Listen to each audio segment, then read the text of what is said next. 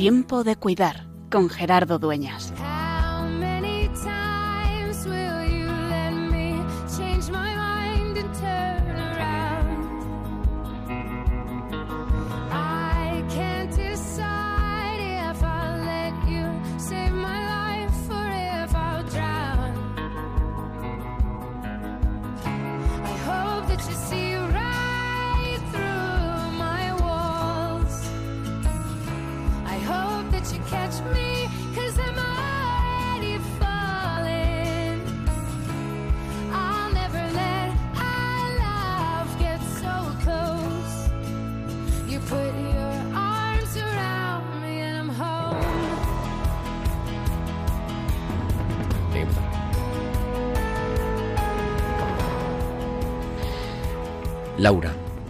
Después de haber sido invitada de cena con los compañeros de trabajo con ocasión de la Navidad, buscó una excusa tonta para no existir a este acto. Mi hija pequeña está con anginas, dijo. La realidad es que tenía pánico a comer en público, sobre todo cuando iba con extraños y a un lugar que no conocía. Siempre se servía la, razón, la ración más pequeña y ponía mil disculpas para justificar su desgana. No tengo hambre, he comido hace un rato, no me apetece. La verdad es que Ángela estaba en tratamiento por padecer fobia social. En otra ocasión, en una consulta, Luis, un hombre de 20 años con los ojos clavados en el suelo, susurra un tengo miedo, que su interlocutor casi no logra escuchar. Tras un breve silencio, continúa diciendo tengo miedo a montar en metro, en autobús. Y respira hondo, y se percibe un cierto alivio en su rostro por haber sido capaz de decirlo. Y es que en ocasiones, quizá demasiadas, el miedo nos da vergüenza.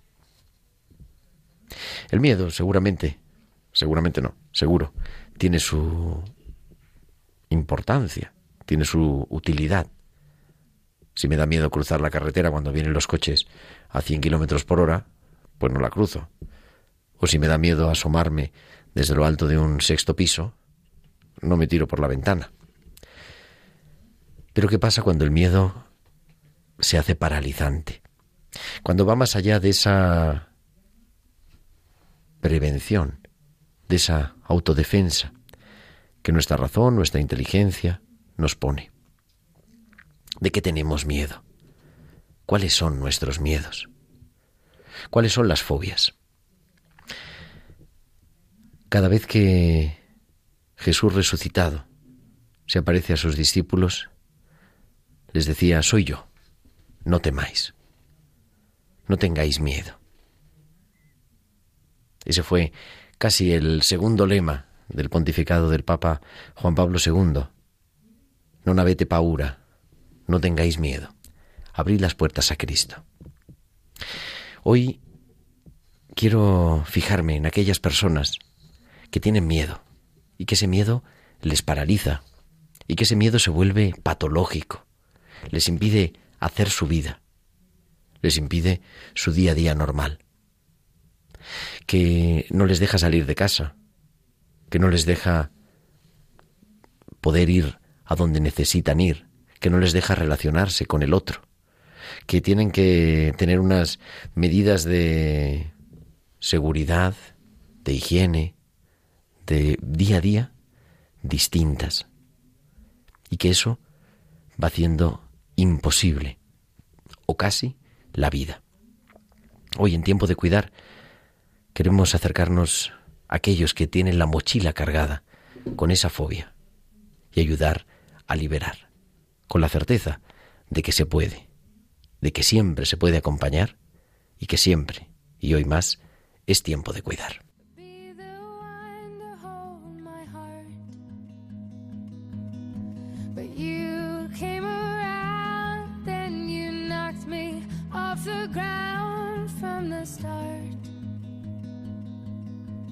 Pues muy buenas tardes, muy buenas noches, pero es que hace sol, no podemos decir buenas tardes. Comenzamos en Radio María, esta aventura de radio, esta hora de radio, el programa de Pastoral de la Salud de Radio María, Tiempo de Cuidar desde los estudios centrales de Radio María en Madrid, la edición número ya 25 en este martes santo, martes 16 de abril ya metidos en plena Semana Santa, en estos días que vamos a acercarnos a vivir los días más importantes de nuestra fe. Y como decía en el comienzo del programa, con dedicándonos hoy de manera especial a las fobias, a las personas pues que tienen cualquier tipo de fobia y en concreto una que nos van a contar nuestros invitados. El equipo de hoy Estamos, claro, estamos de medio vacaciones, de Semana Santa, y Natalia Montero le ha cogido el gusto a esto de dirigir el control técnico y ya se ha hecho con todos los mandos, con el control técnico y con el control central. Muy buenas noches, Natalia. Buenas noches, Gerardo. Y a todos ustedes, pues siempre agradecerles por estar ahí. Como les decía, en el programa de hoy nos dedicamos a los miedos, a las fobias. Hay quien tiene agorafobia, hay quien tiene claustrofobia, hay quien tiene fobia social hay quien tiene, y nos vamos a detener hoy en este programa también, miedo a volar, miedo a los aviones. Y, y es que, claro, cuando a lo mejor uno vivía en el campo y nada más lo más rápido que cogía era un burro o un caballo, pues no pasaba nada por tener miedo a los aviones. Pero hoy en día eso se convierte en un problema, como el que tiene miedo a los ascensores. Pues si nunca tienes que montar en ascensor, no hay problema. Pero si vivo en un piso 25, pues es un problema tener miedo a los ascensores. Yo conocía a una chica que vivía el novio en el piso 11 y subía los 11 pisos a pie. Al final lo dejaron, no sé si por el, por el ascensor o por otra cosa. Y queremos que nos escuchen como siempre, pero queremos también, Natalia, que entren en comunicación con nosotros, que se pongan en contacto. Sí, Gerardo, pueden comunicar con nosotros a través de sus comentarios en nuestro correo electrónico tiempo de cuidar y en redes sociales. En Facebook somos Radio María España y en Twitter arroba Radio María Spain. Y pueden publicar sus comentarios con el hashtag tiempo de cuidar. Pues ya está todo preparado y nos vamos a nuestra farmacia de guardia a por las píldoras de nuestra farmacéutica.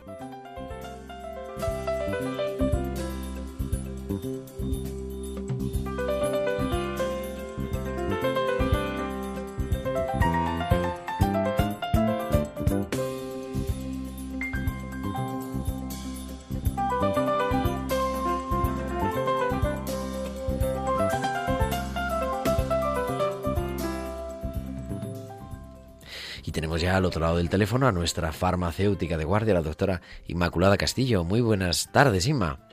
Muy buenas tardes, Gerardo. Buenas tardes y soleadas, de nuevo. Efectivamente. Y gracias por atendernos este martes santo ya casi, casi metidos en... Al, pie del cañón. Como siempre, al pie del cañón, como siempre, ha faltado decir. Para hablarnos de este tema de, de las fobias, ¿verdad? ¿Qué píldoras nos das para, para este tema? Las fobias específicas comportan una ansiedad persistente y real e intensa relacionada con el miedo que provocan determinadas situaciones, determinadas circunstancias u objetos concretos. Este tipo de, fobias causa una, una alteración en la vida cotidiana de las personas y les lleva a evitar determinadas actividades y situaciones. Pues bueno, muchas veces el diagnóstico es claro porque se basa en los síntomas y el tratamiento generalmente consiste en una terapia de exposición. Eh, hay personas que llegan a sufrir crisis de angustia a consecuencia de, situaciones, objetos que les provocan un miedo o ansiedad. Y, bueno, muchas veces reconocen que su ansiedad es excesiva y no son muy conscientes de que tienen un, verdadero problema. En muchos casos, pues, eh, si son fobias eh, específicas, eh, a veces causan pocos inconvenientes a la persona que las padece, por ejemplo. Si vivimos en, en ciudades y tengo fobia a serpientes o arañas, pues no nos va a suponer un problema. Pero hay otras fobias específicas que sí pueden interferir de gran manera con las actividades normales. Por ejemplo, lo que contabas de, los ascensores o espacios pequeños, a las personas que, que vivimos en ciudades o que trabajamos en lugares más cerrados, pues eso mm, hay que afrontar esas situaciones con más frecuencia. Hay algunas personas que no necesitan tratamiento porque la situación objeto que temen es fácil de evitar, pero en el segundo caso que hemos visto, pues iba va a necesitar algún tipo de tratamiento. Terapia de exposición, que es un tipo de psicoterapia, eh, consiste en exponer a la persona afectada poco a poco y en varias ocasiones a la situación que desencadena el miedo. Hay veces que simplemente en la imaginación o a veces en la realidad.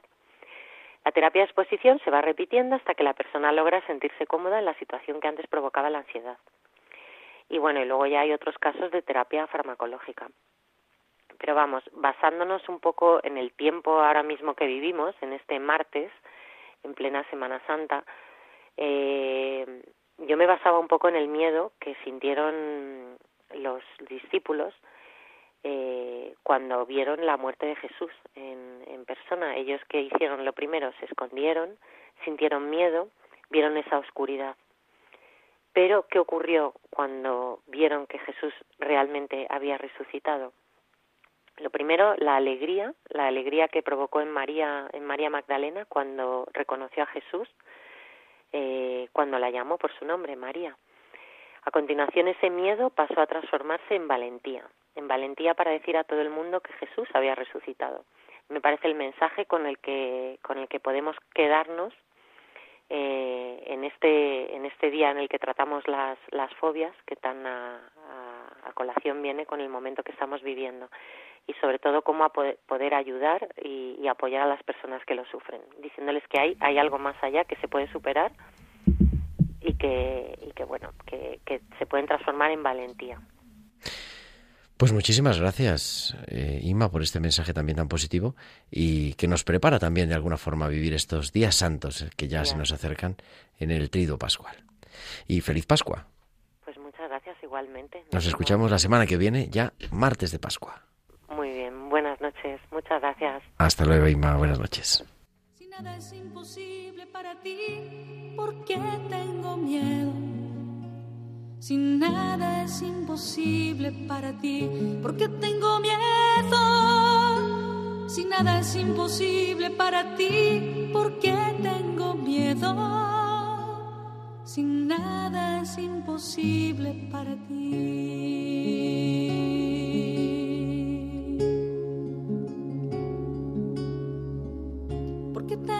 Tristeza si nada es imposible para ti, porque tengo tristeza. Si nada es imposible para ti, porque tengo tristeza. Si nada es imposible para ti, porque tengo tristeza.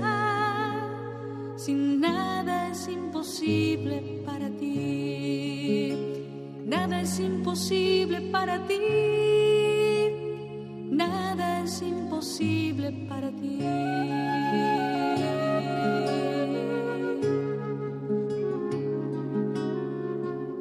Porque tengo dudas, si nada es imposible para ti, porque tengo dudas. Si nada es imposible para ti, porque tengo dudas. Si nada es imposible para ti, porque tengo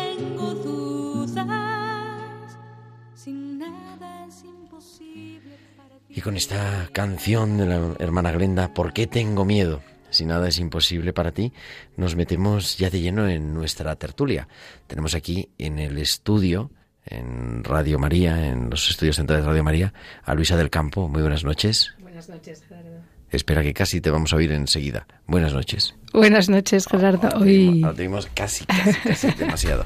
Y nos acompaña al otro lado del teléfono Javier del Campo. Muy buenas noches, Javier. ¿Qué tal? Buenas noches. Que además está recién salido del hospital. Pues de hace seis horas. De hace seis horas. Yo, cuando esta mañana preparábamos el programa, digo, bueno, está bien porque en el programa de Pastoral de la Salud nos atiende desde el hospital, no hay mejor sitio para atendernos. pero, es, pero sí hay un mejor sitio que es estar en casa. ¿Estás ya bien? ¿Estás recuperado, repuesto?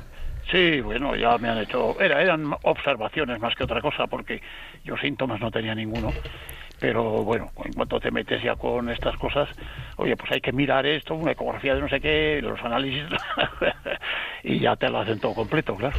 Bueno, está bien, nos alegramos mucho. Y además Luisa también me decía que hoy es el cumpleaños de... Mi hermana Teresa. De tu hermana Teresa, la que... Que es mi hermana pequeña. A la que felicitamos también desde aquí. Bueno, Luisa es psicóloga, ya nuestros oyentes la conocen, a veces no, hemos intervenido, has intervenido en este programa algunas veces, y, Javier es piloto de eh, piloto de avión, ¿no? ¿O cómo se dice? Sí, sí, sí.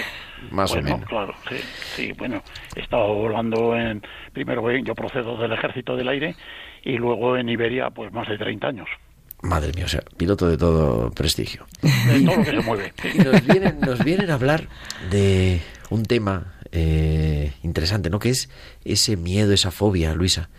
Cuando esa fobia resulta paralizante, decía yo. No sé si hay muchos miedos, demasiados. Sí, bueno, nosotros siempre decimos que cada uno tiene los suyos, ¿no? De hecho, aunque dos personas digan que tienen miedo a volar, no hay dos miedos iguales. Lo que sí que me gustaría es hacer un pequeño matiz a lo que decías antes sobre el miedo, y es que una cosa es tener miedo, que es una cosa sana, normal, que nos prepara para la vida, ¿no? Y otra cosa es tener una fobia. Una fobia ya es algo más que que nos paraliza, que también que nos hace evitar. Esa sería yo creo la clave de la fobia, que nos hace que aunque nosotros queramos ir al cine, no podemos ir al cine, como que manda el miedo sobre nosotros y tenemos que hacer muchas evitaciones. Y esa es la clave de las fobias. O sea, cuando empieza a controlar la vida, podríamos decir de alguna justo, forma. perfecto, lo has dicho fenomenal, como si fuese psicólogo. Y, adem- y además, ¿y a qué hay miedo? ¿A qué puede haber fobia? Perdona, ¿a qué puede haber fobia? a, a todo lo que queramos, porque la fobia al final es un problema de mucha imaginación. Yo siempre digo a las personas que vienen a consulta o a nuestros cursos que, que no es que estén mal hechos, sino todo lo contrario, que están demasiado bien hechos, tienen mucha inteligencia, mucha capacidad para imaginar y son un poquito controladores. Entonces todo esto junto y revuelto hace que piensen mal de cualquier cosa. Nosotros Cuando hay algo que, eso, que, que no está en su mano, que no, no pueden dirigir muchas veces. Muchas ¿no? veces es una falta de control. La, la creencia de que pierdo el control, ya solo eso les dispara el sistema de alerta del organismo, como unos bomberos que tenemos dentro de nuestro cuerpo, y entonces sacan a los bomberos, pero claro, no hay un incendio. Y entonces, como que gastan la energía, pero no es eficaz, ¿no? Entonces podemos tener miedo a todo lo que nos podamos imaginar. Nosotros hemos tratado pues gente que tenía miedo a las escaleras, a las escaleras mecánicas, a las alturas, al metro, a los túneles, a conducir, a parir, a, a todo, a, a tanta imaginación como personas haya. Entonces es infinito, que es lo bueno de la imaginación y en este caso lo malo también. Y en concreto, vosotros habéis dedicado ya hace años, porque el libro que nos has traído, que ya va por su Cuarta edición, edición. cuarta edición, se publica en 2001, la primera Sí. edición. Y es sobre el miedo a volar. Sí, justo, a volar en avión. A volar- Pues- bueno, claro, volar en avión. Javier empezó en el año 97, ¿no, Javier? No, 90, 90. 90, fíjate. Se hace pues un montón de años. Muchos años. veinte 29 años ha hecho en marzo. Y yo empecé un poquito más tarde porque soy un pelín más joven que Javier. Em- empecé en el año 2000, 2000 justo, no- 2000. Y mm, la verdad es que es muy, muy eficaz, pero muy intensivo también. ¿Y qué supone, antes de entrar en, en lo que es el proyecto este, ¿no? ¿Qué supone para las personas? Porque a mí yo he de decir que muchas veces Luisa me ha contado, porque nos conocemos hace muchos años, dice, no, los cursos de miedo a volar. Y a mí siempre me ha parecido un poco, bueno, hombre, miedo a volar es como... ¿Se puede vivir sin volar? ¿O no tanto? Pues hoy en día no tanto, la verdad, porque al final, por ocio, por trabajo, porque tus hijos se van a trabajar fuera, porque tienes nietos y viven fuera de tu país, por muchas razones necesitamos volar. Antes es verdad que el perfil era distinto porque era más un perfil de trabajadores que necesitaban coger aviones para trabajar, pero ahora ya no, ahora ha cambiado y casi todo el mundo puede coger un vuelo. Si lo coges con tiempo y te anticipas, sale bastante barato y la gente quiere, de hecho, volar. O sea que se puede vivir sin volar, sí, pero con dificultad. No, y además es verdad. Yo, hombre, tampoco hace tanto que hemos estudiado en la universidad, ¿no? Pero ahora todo el mundo que estudia en la universidad luego se va a pasar por lo menos un trimestre o Sí, un semestre sí. a no sé dónde. A, Si no es a Chile, es a Finlandia y si no es a Roma, por lo menos, Sí, se ha popularizado tanto que incluso los estudiantes ¿no? En cuarto de la ESO, en segundo bachillerato, también el viaje a fin de curso muchas veces implica coger un avión. Y también han venido adolescentes que no podían irse de viaje a fin de curso con sus amigos porque no podían superar la fobia al avión. Y hay gente, yo no tengo experiencia, pero si sí me ha tocado alguna vez en algún avión, alguna persona con miedo a volar. No sé si era fobia o no era Ya. fobia, pero con mucho miedo a volar, que sudando, con más atención de, de los, los tripulantes de cabina, ¿no? Y, y lo pasan realmente mal. Pero ¿cuál, cuál es el miedo? ¿Cuál es el origen de...? Aparte de eso, de claro, que no conduces tú el, el avión, ¿no? Pero... Como te diga el comandante, no conducir se dice no pilotar. Bueno, no piloto. Usted perdone. Javier, dile algo a Gerardo. Sí, sí, sí, esa intervención está muy bien. ¿Cuál es el miedo? Pues es verdad que hay muchos. Los más frecuentes, eh, a las turbulencias, a estar muy alto, a qué es eso de cómo, cómo flota un avión en el aire, ¿no? No Con todo lo entendemos. Eso, con todo lo que pesa. La gravedad dice que tiene que bajar y sin embargo se mantiene. A que cierren la puerta y no pueda salir, a que nos dé ansiedad y no haya un médico que nos atienda. Ahí, ahí es verdad que es un miedo formado por muchos miedos al mismo tiempo, no solo una cosa. ¿Tú quieres añadir algo, Javier? No quiero añadir casi nada. Javier, nos, es- nos hemos perdido, me parece. ¿Cómo? Ah, no, no, que- pensamos que te habíamos perdido, pero te hemos recuperado. No, que ya- nos estaba diciendo Luisa, eh, hay miedo pues a, a muchas cosas, miedo a no a encontrar salida, miedo a no entender por qué eso vuela. Y decía, no sé si en tu larga experiencia te ha tocado pasajeros con, con este miedo, ya alguna situación problemática realmente para el vuelo. Bueno, sí, pasajeros con fobias y que a veces intentan que se les nota y hacen un numerito en vuelo, pero en el vuelo me han tocado evidentemente muchos. Eh, lo que pasa es que yo no he tenido ningún caso de decir mm, me tengo que meter en tal sitio y bajarlo con la policía. No me ha llegado a pasar nunca. Ahora ha cambiado un poquito. Ahora parece ser que los pasajeros montan más números que en mi época pero gente con miedo a bordo, claro, no, muchísima, muchísima. Y además yo no los quería llevar en cabina, las azafatas decían siempre, qué bien, que vamos con Javier hoy y cuando si hay uno que venga con mucho miedo, lo pasamos a cabina. Y yo siempre decía que no, que pasar a cabina hacia pelo no es una huida. Psicológicamente estás huyendo de tu sitio porque dices aquí, como voy con el comandante, voy mucho mejor. Pero con eso no avanzamos nada. Entonces, eh, yo no los llevaba en cabina nunca, les acompañaba, les contaba un par de cosas, les decía eh, que se relajasen, se tranquilizasen, pero nada más, nada más.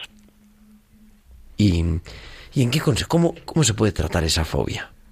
Digo, porque no supongo que es más o menos en general, ¿no? Cómo se puede Sí, tratar cualquier fobia. sí. Pero en concreto, lo que vosotros habéis dedicado durante tantos años. Sí. Lo primero es eh, detectar el cortocircuito, que decimos nosotros, ¿no? Tenemos dos neuronas mal conectadas y hacen cortocircuito y tenemos que ver en qué consiste ese cortocircuito. Esto en psicología se llaman creencias irracionales. Entonces tenemos que ver muy bien en qué consiste cada persona sus creencias irracionales, que pueden ser no solo relacionadas con el avión, sino con un montón de cosas. Es muy frecuente, por ejemplo, ante el nacimiento del primer hijo, desarrollar mucho sentido de la responsabilidad y ahí empezar a tener ansiedad en el avión o porque te han ascendido. O sea que no siempre es en un sentido negativo de la ansiedad, sino también emociones positivas, intensas, que nos hacen como dar el do de pecho en una época de nuestra vida, ayudan a que nos sintamos más vulnerables y, y eso sin querer se traslada al avión. ¿Por qué? Porque el avión es un sitio donde te sientes muy vulnerable, porque no controlas nada, ¿no? Quizá justo como con los médicos pase al- algo parecido. Tú delegas totalmente en ellos porque tú no sabes nada de medicina y confías en que ellos lo van a hacer bien. Es otra fobia muy frecuente también, no querer ir al médico o al dentista o a operarte, pero bueno, es distinta de la del avión. Y es verdad que nosotros hemos visto en estos años que la fobia a los aviones tiene un componente especial por la parte técnica, por la parte de física que explica Javier muy bien. porque al no entender muy bien por qué vuela un avión o qué son las turbulencias o por qué las turbulencias son seguras y no pasa nada por atravesarlas o por qué puede planear un avión desde Burgos a Madrid sin ningún motor, pues eso si no se entiende alimenta la imaginación y entonces hace que todavía tengamos más miedo. Entonces esa es la parte que hace esta fobia muy diferente a las demás, porque yo, por ejemplo, tenía miedo a los perros y a mí nadie me tenía que explicar cómo estaba diseñado un perro. Y sé cómo son por dentro, ¿no? Y sé cómo comen y, y era más fácil en ese sentido. Pero en cambio en los aviones pues tenemos pocas nociones de física, de dinámica de fluidos que dicen los pilotos y luego de por qué vuelan, por qué suben, por qué bajan, cómo son los protocolos, cómo son la formación de los pilotos, los controladores aéreos. En fin, nos falta mucha información y hace que en el hueco ese de la formación pues metamos nuestra imaginación y como es mucha, que ya lo hemos dicho antes, pues esto es infinito. Hombre, y quizá además también, claro, porque cuando hay un accidente aéreo sale la televisión, ¿no? O sea, mm, digo, eso no, no ayuda o, o es independiente. Es verdad que... Me refiero si, si Sí. potencia el, el Sí. miedo. Bueno, a ellos, a las personas con miedo les sirve para confirmar sus creencias irracionales. Entonces ellos tienen un sesgo en la búsqueda de la información donde van buscando todo lo que confirma que efectivamente mi miedo es racional, aunque no lo es. Entonces ahí leen mucho, pero recuerdan sobre todo los accidentes. De hecho, se lo saben mejor que nosotros, ¿verdad, Javier? Sí, sí, esos los tienen todos clasificados, se acuerdan con todos los detalles, pero de los últimos 60 años, o sea, Madre mía. tú que, los- que lo de los Boeing de ahora de estos días, estos lo llevan a rajatabla, se los aprenden todos de memoria. Entonces eso les ayuda a decir, ¿ves cómo yo tengo razón? Que esto es muy peligroso. Por mucho que me digan las estadísticas, las estadísticas, al final si se cae, nos matamos todos, que tampoco es verdad. Pero les sirve para confirmar esas creencias. Entonces, claro, lo único que hacen es alimentar, Reafirmar eso es el miedo, va creciendo. cada vez va creciendo más. Y entonces tiene una parte psicológica, entiendo, ¿no? Sí. El, el, el deshacerse de este miedo, pero también tiene una parte más técnica, ¿no? Que es la que... Por eso es curiosa la pareja, ¿no? Un piloto y, y una psicóloga. Hacemos buen equipo, ¿verdad? Bueno, es que, claro, mm, este es un tipo de, de fobia y que el tratamiento psicológico es muy raro. Yo creo que no hay ningún caso más en psicología que necesita una explicación técnica para poder salir de la fobia. Eh, como ha dicho Luis antes, en un ascensor, las arañas, todo eso, bueno, eso se puede tener fobia, te tienes que hacer el tratamiento y punto. Pero en el avión, con la mentalidad que tiene esta gente, estas personas, que tienen una- un cociente intelectual alto, formación cultural alta y imaginación enorme, no les vale con que les digas, y de los aviones no se preocupe usted, que son muy seguros. Aunque es verdad, estadísticamente está claro que sí. Bueno, pues no les vale. ¿Por qué? Pues porque quieren ver por qué decimos que son muy seguros. Y cuando a ellos se les ha ocurrido que en turbulencia ahora mismo se rompe un ala y nos pegamos un picotazo hasta el suelo, digo que no se puede producir porque hemos hecho las pruebas y, y aguanta hasta la aguanta, bueno, mucho más en turbulencia, por ejemplo, la máxima son los huracanes. Y en el sistema meteorológico mundial los huracanes tienen turbulencia de grado 6. Bueno, pues el avión está eh, construido para que aguante la turbulencia de grado 9, o sea, la que te puedes encontrar en la atmósfera más un 50% más, o sea, grado 9, que no existe. Hombre, que tampoco se va uno metiendo en los huracanes, ¿no? En el avión. Claro. Normalmente. Entonces, toda esa explicación técnica, sin esa explicación técnica, luego el tratamiento propiamente psicológico es prácticamente imposible porque no se lo acaban de creer. Entonces, bueno, yo psicológicamente esto está muy bien, pero como sí que me puedo estrellar, pues se acabó el argumento, claro. Entonces, lo primero es demostrarles, con leyes de física, con procesos de fabricación de aviones y pruebas que les hacemos, demostrarles, no, no creencias, sino demostraciones, que eso está previsto y las medidas que se han tomado para que eso no pase. Entonces, cuando se lo tienen claro, a partir de ahí ya Luisa puede empezar a construir la parte psicológica. Sin esa parte no, no hay nada que hacer. Yo me, vamos, yo soy absolutamente lego en esta materia. Pero hace un, ¿cuánto ha sido? Hace un mes o por ahí, ¿no? Ha sido cuando ha sido esta polémica de los Boeing 7, no sé cuánto. Sí, 737 MAX 8. Exacto, eso, los 737 más 8. Y he escuchado en la radio, de, en, en, los informativos, he leído algo en internet, ¿no? Claro, los controles de seguridad que tiene todo el proceso de la aviación, desde la fabricación del avión hasta los protocolos, o sea, que el piloto no se monta en el avión y hace lo que le da la gana, sino que todo está protocolizado, ¿no? Sí, sí. Y además se sabe, y cuando hay una emergencia se sabe, o sea, también está protocolizada toda emergencia que se pueda producir. Claro, Claro, el problema de, de este, de este, estos dos accidentes que ha habido con los Boeing es que dice la gente, ¿y cómo es posible que haya pasado eso? No tenían forma de evitar el accidente. Y digo, claro, es que eso es otra milonga que se ha contado en la prensa. Sí que tenían forma de evitar el accidente y la, y la Boeing había puesto el procedimiento de evitar el accidente, pero la Boeing, que lo ha hecho muy mal, las cosas como son, la Boeing no les había contado a nadie ni a los pilotos, ni a las compañías, ni a nadie les había contado la forma de salir de una avería de ese tipo. Con lo cual, aunque la tenían puesta en la cabina, no estaban entrenados para, para hacer lo que tenían que hacer. Lo cual, claro, es un fallo horripilante, claro. Eso está clarísimo por todos los Pero sí que había una forma de salir. Y de hecho, si habéis visto en la página de Twitter que tenemos, arroba feliz vuelo, en la página de Twitter, eh, yo lo puse el otro día, ha habido eh, el primero que se estrelló, que fue en Indonesia, el día anterior al accidente, en ese mismo avión, en el mismo, no modelo, sino en el mismo matrícula de avión, y les pasó lo mismo, les pasó ya un aviso de lo que pasó luego al día siguiente. Pero iba un piloto de extra crew, que llamamos nosotros, eh, no iba pilotando el avión, pero iba sentado en la cabina, por lo que fuese, y ese que sí, aunque no se lo habían enseñado nadie, ese debía ser un, un urga, y entonces, como, como yo, yo soy un urga también, y, entonces, ¿qué pasa? Que se lo había leído. Y dice, caramba, qué faena, porque la Boeing, si este equipo falla, nos ha puesto aquí cómo se saca el, el, avión de adelante sin, sin tener un accidente, pero no nos lo ha contado nadie.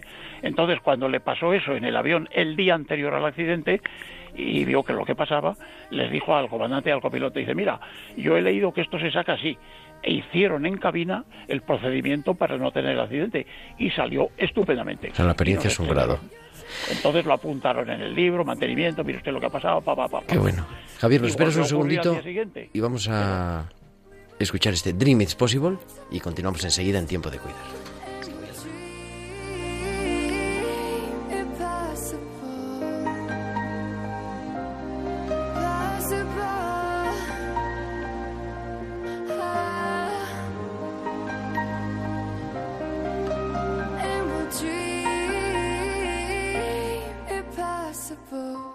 will chase, I will reach, I will fly until I'm breaking, until I'm breaking out my cage like a bird in the night. I know I'm changing, I know I'm changing it into something big, better than before. And if it takes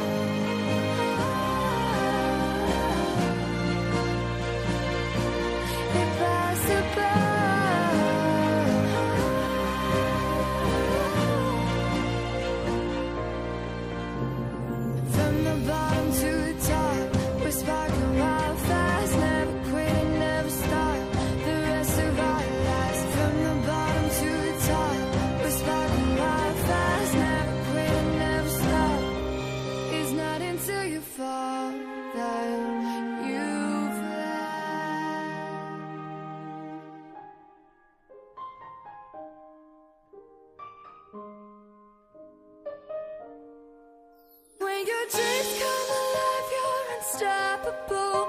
Take a shot, chase the sun, find the beautiful. We will go in the dark, turning dust to gold, and we'll dream impossible.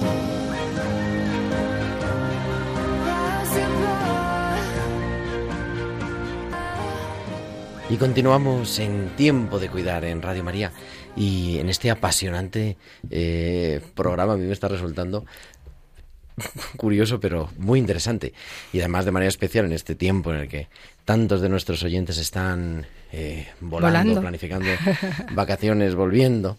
Hay mucha gente, yo les decía, estamos organizando una peregrinación a Tierra Santa por otras cosas. Y hay gente que me ha dicho, no, no, yo no quiero ir porque me da miedo a ir en avión. Mm, Y, claro. O sea que realmente sí es paralizante. Bueno, Luisa, y además de la explicación técnica, Una vez, resumiendo, que hemos detectado nuestras ideas irracionales, ya sabemos dónde está el cortocircuito. Viene Javier y nos explica cómo funciona todo y cuáles son los protocolos para que funcione todo bien. Pues ahora tenemos que unir, yo digo siempre, cada oveja con su pareja. O sea, cada de- idea irracional con otra idea racional y que sea positiva y que sea verdad, claro. No vale mentirse a uno mismo, ¿no? Muchas veces la gente se sube al avión y dice voy a intentar disimular y hacer como que no estoy en un avión. Se ponen los cascos de música muy altos o bajan la persiana de la ventanilla para no ver que está despegando. Bueno, o se meten, como les digo yo, se meten dentro de la película de la pantalla de la tablet para disimular y hacer como que no estoy en un avión. Pues eso no vale. Lo que sí que vale o funciona o nos libera es afrontar, o sea, coger y subirnos a un avión y aprender a pensar bien. Tú dices, claro, eso suena muy fácil, pero es muy difícil. Bueno, pues sí. es difícil, pero se puede hacer y se hace muy bien, de hecho, porque todas las personas que lo hacen con nosotros lo hacen fenomenal.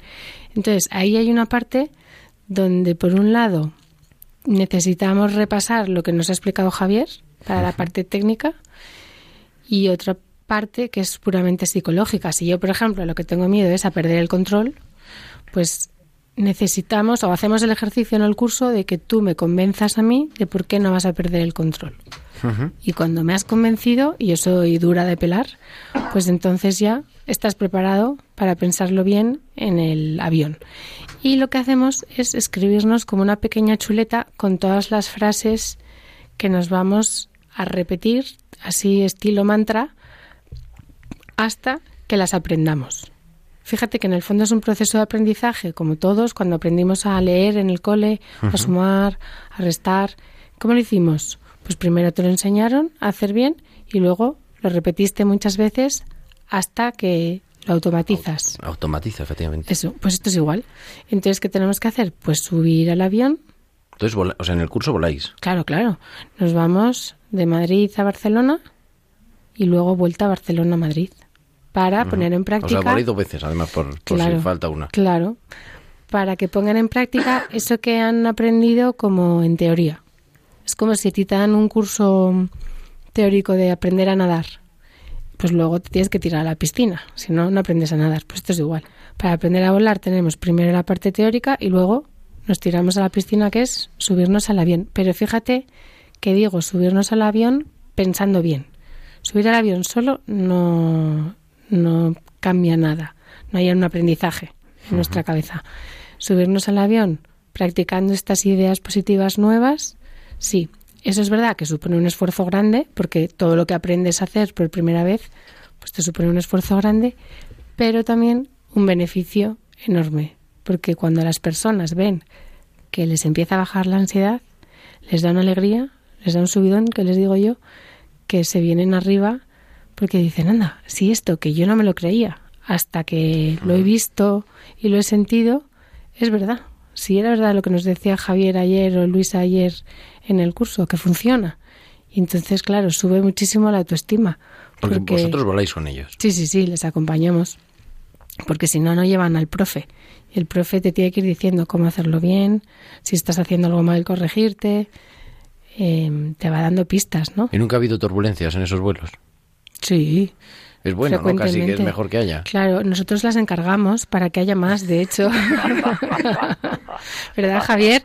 Que pedimos... Siempre, siempre hay que hablar, hay que hablar con las tripulaciones eh, y con el control de tráfico aéreo y decirles, oye, moverlos un poquito. Claro, encargamos todo lo más difícil para que nuestros alumnos se vayan contentos y satisfechos a casa de que han aprendido mogollón. Y supongo que hay un cambio, ¿no? Entre el viaje de ida y el viaje de vuelta. Bueno, hay un cambio entre los 15 primeros minutos y el resto del vuelo, ¿verdad, Javier? Que ya Sí, sí, el- los primeros 15-20 minutos es donde están ahí enfrentados a, a la realidad y ahí tienen que hacer un esfuerzo terrible y se les nota físicamente también, ¿eh? En la respiración, en la angustia, en todo se les nota perfectamente. Pero, ¿cómo les... Eh, claro, decía, ¿le vais ayudando? ¿Sentáis con ellos? O cuán- bueno, Sí, que son claro, cursos pequeños, entiendo. ¿no? Sí, somos siete u ocho personas, vamos más o menos juntos en el avión. Una familia que van... Eso, somos como hermanos, porque además ya nos hemos contado la vida la tarde del viernes y ya nos conocemos con bastante intimidad. Entonces les vamos acompañando para que vayan eh, repasando esas ideas positivas y nuevas, ¿no? Y luego es verdad que hay una cosa que es, que es difícil de gestionar, que es el tema de la ansiedad, que el- todo el mundo quiere ir relajado, pero esto no es posible, porque si tú vas a aprender, el primer día que aprendes a hacer algo no sabes, ¿no? El primer día que te dieron una clase de inglés no saliste bilingüe, pues esto es igual. El primer día que subimos al avión, pues vamos a hacerlo un poco bien, pero no perfecto, ni vamos a aprender del tirón, ¿no? Entonces, el tema de la ansiedad, que es una cosa que preocupa mucho a la gente, normalmente además las personas empiezan a poner nerviosas antes del vuelo, no el día del vuelo, sino una semana antes, 15 días, algunos un mes. Y entonces nosotros les decimos que la ansiedad, que lo que tienen que hacer es sacarla, expresarla, llorarla, gritarla si hace falta, contarla, ¿no? Eh, siempre hablar de cómo estoy ayuda más que esconderlo, que taparlo, que disimularlo.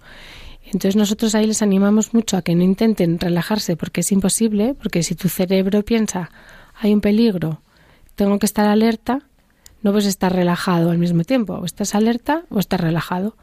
Como ellos están alerta al principio, pues hasta que se relajan va a pasar un rato. Entonces les enseñamos a que hagan todo lo contrario. Ellos dicen muchas veces que se sienten como los de Alcohólicos Anónimos, diciendo, hola, me llamo Pepito, soy alcohólico. Pues esto es igual, hola, me llamo no sé cuántos y tengo ansiedad. Y la expreso y la cuento y la comparto. Y eso es verdad que también alivia mucho. Parece una tontería, pero ayuda muchísimo. Quizá es el, no lo sé, el permitirse tener ansiedad en vez de intentarla controlar, ¿no? Justo. Permitírselo y aceptarla, las dos cosas. Porque cuanto más luchas contra ella, más te crece. Esa, esa es la clave, esa es la clave. En vez de luchar contra la ansiedad, dejarla que aparezca y aceptarla. Esa es la, la base entera del tratamiento. Hacer como que no te importa, ¿verdad? Eso es, que lo aceptas como, bueno, como cuando te coges de un catarrazo en invierno y dices, vaya, hombre, otro catarro. Pero no te pones como una pantera y dices, pues claro, lo lógico en invierno es cogerse catarro. Bueno, ¿qué le vamos a hacer? Claro, esto sería como lo lógico. Si estoy aprendiendo, que es gerundio, pues es que tenga un poco de ansiedad y luego termino el vuelo mucho mejor. Eso es verdad. Y el siguiente vuelo voy a empezar un poquito peor que como terminé el anterior, pero voy a terminar mejor. Y así en cada vuelo vamos a ir haciendo como bajando los peldaños de una escalera, disminuyendo la ansiedad. Cada uno hasta la meta que se haya puesto, que cada uno tiene sus metas. Y una última pregunta, y no sé si viene muy a cuento, pero ¿por qué ese miedo a volar? O sea, una, hay una personalidad más... eh, una- ¿Es una persona que tiene miedo a todo y entonces tiene también miedo a volar? ¿O tiene que ver con la inseguridad? ¿O tiene que ver con el estado de ánimo depresivo? ¿O tiene que ver con... O sea, Sí, sobre todo nosotros decimos, ¿no? explicamos que hay como unos factores estresantes, como unos factores que predisponen, ¿no? Lo que decíamos antes, uno, un ascenso, tener un hijo, un accidente, por supuesto, sucesos trágicos, eh, nuestros o, o ajenos, de seres queridos, ¿no? También, esos son como situaciones que nos hacen sentirnos más vulnerables y nos hacen que tengamos un factor ahí de vulnerabilidad a aprender esta fobia. Y también la personalidad, como decíamos antes. Si yo soy muy controlador, soy muy perfeccionista, muy exigente conmigo mismo, muy inteligente, tengo mucha inteligencia y mucha imaginación, por lo tanto, pues claro, al subirme en un avión, ¿qué me va a pasar? Que como no controlo nada, y unido a que he tenido mucho estrés anteriormente, nosotros en el curso les decimos, tú mira a ver, como seis meses o un año mirando para atrás, ¿qué estaba viviendo, qué estabas viviendo, qué estaba pasando en tu vida? Y ahí suelen identificar cosas importantes, ¿no? Es verdad que es irracional porque no tiene nada que ver, a lo mejor un ascenso con el avión. Pero a lo mejor la primera crisis de ansiedad les dio en un avión. Pero digo, la, o sea, la persona que tiene miedo a volar también tiene miedo a las arañas. No, las, o sea, no, no de esa manera. ¿Es una sucesión de miedos o es Claro, es lo que decíamos al principio, ¿no? La ansiedad nos va ganando terreno. Milímetro a milímetro, cada día puede más la ansiedad a ti que tú hacer lo que tú quieres. Entonces vas haciendo más evitaciones, más evitaciones y eso, que al principio a lo mejor es una tontería, a mí muchas veces me cuentan, pues es que al principio iba al cine y solo me podía poner en la esquina del pasillo para salir corriendo si lo necesitaba. Bueno, y si no había asiento en esa esquina, pues no iba al cine. Eso que parece una bobada, porque realmente no es muy importante para tu vida ir al cine o no ir al cine, ¿no? Pero ya te ha comido un paso la ansiedad. Y esto, dando muchos pasos, muchos pasos, pues es frecuente que las personas vengan con varias fobias. Claro, con lo que en realidad entonces, digo, porque entonces es más interesante todavía, ¿no? El curso no es, o la, la propuesta vuestra, Mm. no es solamente quitar el miedo a volar, ¿no? Claro. Sino saber manejar Eso es. el origen de por qué tengo miedo a volar, que es el manejo de la ansiedad. O sea, me sirve Claro. para otra cosa, porque no es ahora tengo que hacer otro curso para que no me dé No. miedo montar en el ascensor. Eso les decimos, un ¿verdad, Javier?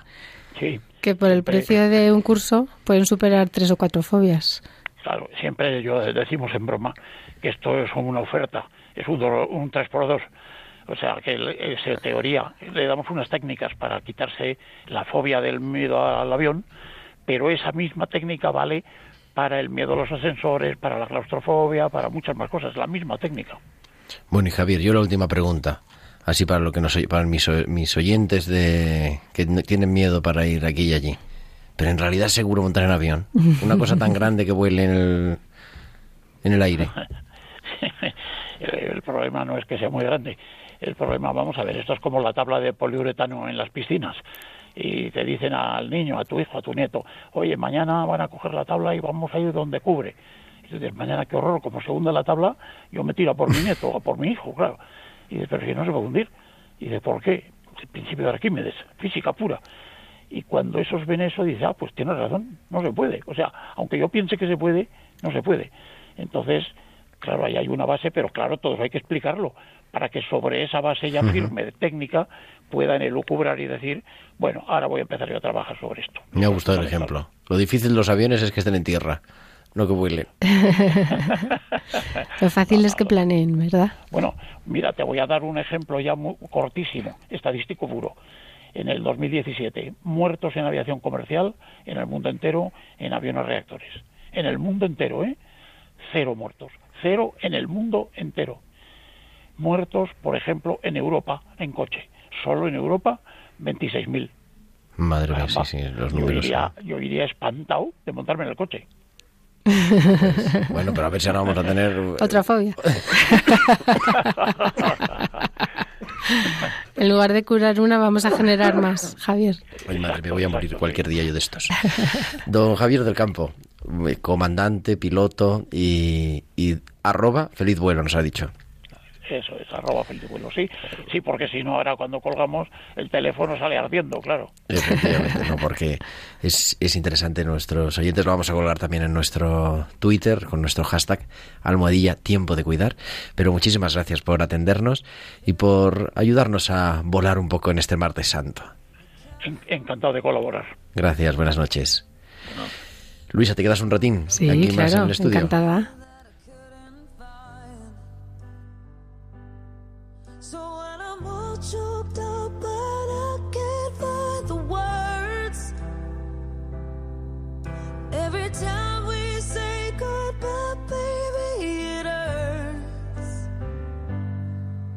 when the sun goes down and the band won't play, I'll always remember us this way.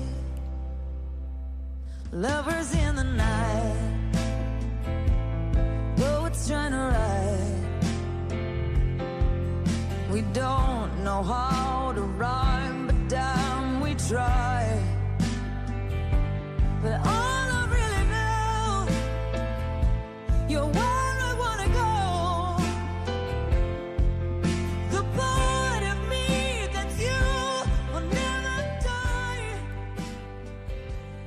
entramos ya en la recta por final de este programa número 25 de Tiempo de Cuidar que estamos dedicado hoy al miedo a volar. Nos acompaña Luisa del Campo, psicóloga y especialista de, de Feliz Vuelo, de arroba Feliz Vuelo. Y a mí la verdad me ha resultado interesante y me parece que, bueno, también hemos hecho un servicio público, ¿no? Una manera de cuidar. Se me hacía muy interesante cómo en el fondo se trata de acompañar a, a gestionar esa ansiedad y bueno, es con ocasión de, del miedo a volar, ¿no? Porque yo que sé, la vida pues ha llevado por ahí y Javier era piloto y si hubiera sido otra cosa pues hubiera podido hacer otra cosa, ¿no?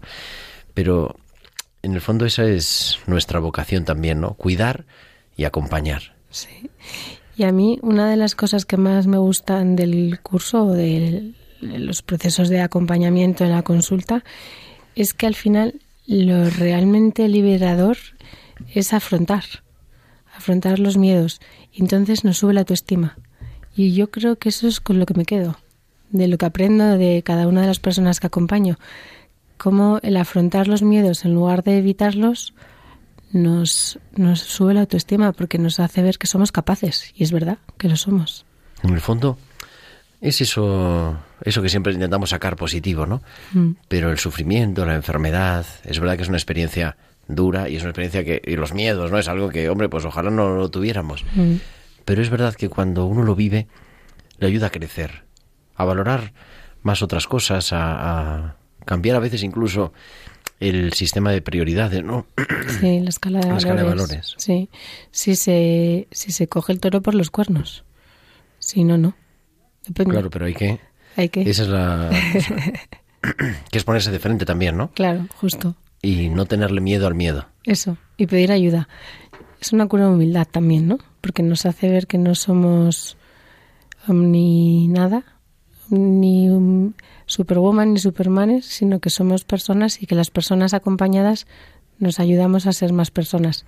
Entonces eso nos viene muy bien también de vez en cuando, aunque es verdad. Lo mejor sería que no tuviésemos estos cortocircuitos. Sí, pero estamos en Semana Santa. y resulta... Ay, madre, me está dando una tos. Pero resulta que el Todopoderoso, el Dios encarnado, acaba muriendo en la cruz, ¿no? Y, y se tiene que... Hubiera sido mejor que... No, pues sí, hubiera sido mejor. Sí, también pudo evitar y decidió subir a Jerusalén, ¿no? Efectivamente. Y ponerse a servir y seguir diciéndolo así, ¿no? Pero bueno, eh, en el fondo es eso, ¿no? Esa capacidad de descubrir que el sufrimiento no tiene la última palabra, sino que la última palabra la tiene la vida, claro, si no nos escondemos, si hacemos un buen uso de nuestra libertad, pero merece la pena. Mucho. Mi experiencia es que mucho. Yo también tenía miedo a los perros, como he dicho antes, y tuve que hacer lo mismo que hacen mis pacientes. Meterme en una perrera con cinco, y afrontar, superar, y ahora me chiflan, me encantan. ¿Y quién ganó? ¿Los Eh, perros o tú? No, por supuesto yo. ahora me encantan. Muy bien. Pues, querida Luisa del Campo, nos ha puesto Natalia la sintonía. Eso es que estamos llegando al final de nuestro programa. Qué corto se me ha hecho. Pero así pasa, que son 55 minutos, una hora de radio no es nada. Pero vamos, no vamos a hacer dos porque es demasiado. Muchísimas gracias, Luisa del Campo, A ti, psicóloga. Gerardo. Buenas noches. Un placer. Y también, pues darle las gracias a Natalia Montero. Muchísimas gracias, Natalia. Que vaya todo muy bien y feliz Pascua, Natalia.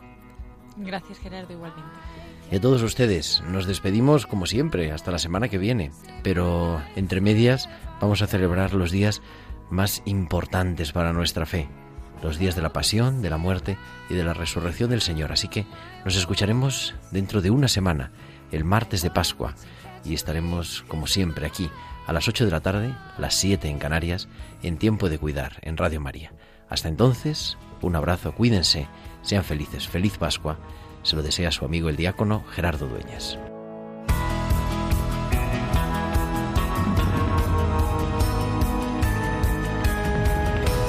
Tiempo de cuidar con Gerardo Dueñas.